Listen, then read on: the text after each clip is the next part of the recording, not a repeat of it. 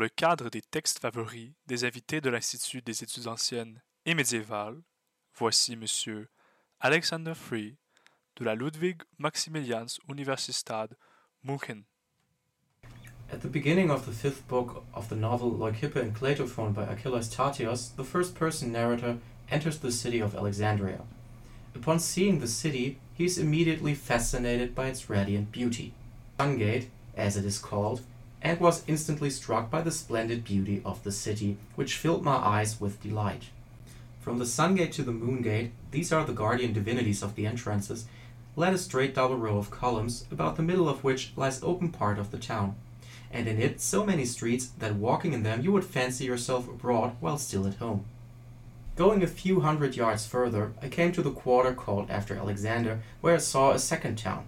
The splendor of this was cut into squares, for there was a row of columns intersected by another as long at right angles. I tried to cast my eyes down every street, but my gaze was still unsatisfied, and I could not grasp all the beauty of the spot at once. Some parts I saw, some I was on the point of seeing, some I earnestly desired to see, some I could not pass by. That what I actually saw kept my gaze fixed, while that which I expected to see would drag it on to the next. I explored therefore every street, and at last, my vision unsatisfied, exclaimed in weariness, Ah, my eyes, we are beaten! Two things struck me especially strange and extraordinary. It was impossible to decide which was the greatest, the size of the place or its beauty the city itself or its inhabitants, for the former was larger than a continent, the latter outnumbered a whole nation. Looking at the city, I doubted whether any race of men could ever fill it. Looking at the inhabitants, I wondered whether any city could ever be found large enough to hold them all. The balance seemed exactly even. For mapping out the topography of Alexandria, this passage has always been of importance. Since the city is difficult to study archaeologically due to modern superstructures, the literary tradition has always been of particular importance for the reconstruction of the former cityscape. The passage presented, however, provides only limited information for such an investigation. Rather, however, its high proportion of stylistic elaboration becomes apparent. The text does present itself as an autopsy report and thus conveys a sense of authenticity. However, the information given is basically of little significance for the reconstruction of a real cityscape yet all the more so for the rhetorical vigor of the novel's author. In the passage, the reader witnesses the representation of Alexandria through the eyes of a first person narrator who lets him take part in his feelings and experiences. In this way, the reader does not receive a general overview of the city, as the geographer Strabo aims for in his description of Alexandria, but rather experiences it in a limited way from the narrator's point of view. What is described is very vague. It refers to a network of streets and porticos which are only specified by the landmarks of the Sungate, the Moon Gate, and the Square of Alexander. The narrator thus merely provides a simplified image of the ancient city which creates gaps between the landmarks. These gaps, however, leave room for interpretation and imagination by the reader and create the impression of a vast space.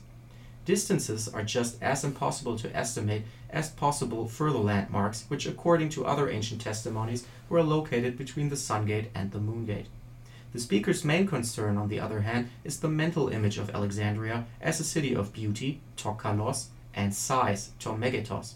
Thus, the city level is stretching. The speaker must travel several stadia to get from one city gate to another, and the sights of the place fascinate and enchant their observer. Alexandria is a city of superlatives and exuberant splendor.